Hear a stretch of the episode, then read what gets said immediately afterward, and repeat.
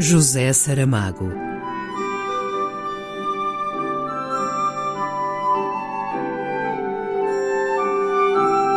A caminho do centenário.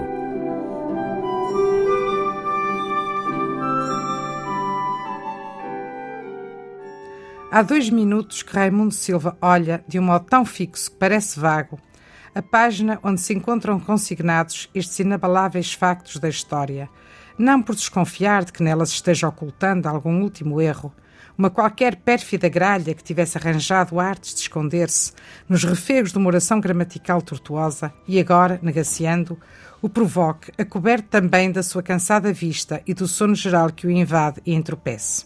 Que o invadia e entropecia seriam os tempos verbais exatos porque há três minutos que Raimundo Silva está tão deserto como se tivesse tomado uma pastilha de benzedrina de um resto que ainda aí tem, por trás dos livros, o que sobrou da receita de um médico idiota.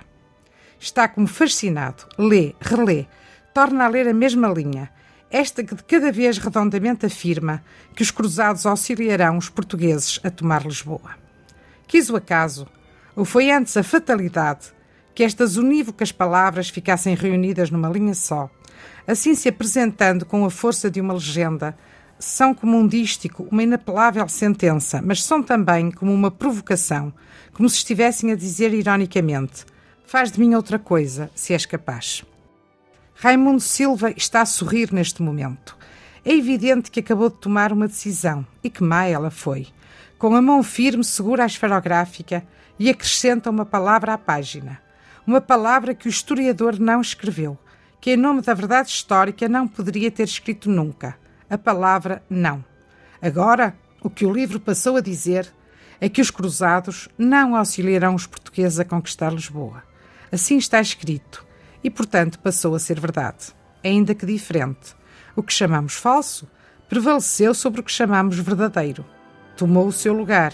Alguém teria de vir contar a história nova. E como? Um enxerto de História do Cerco de Lisboa, por Fátima Marinho. José Saramago.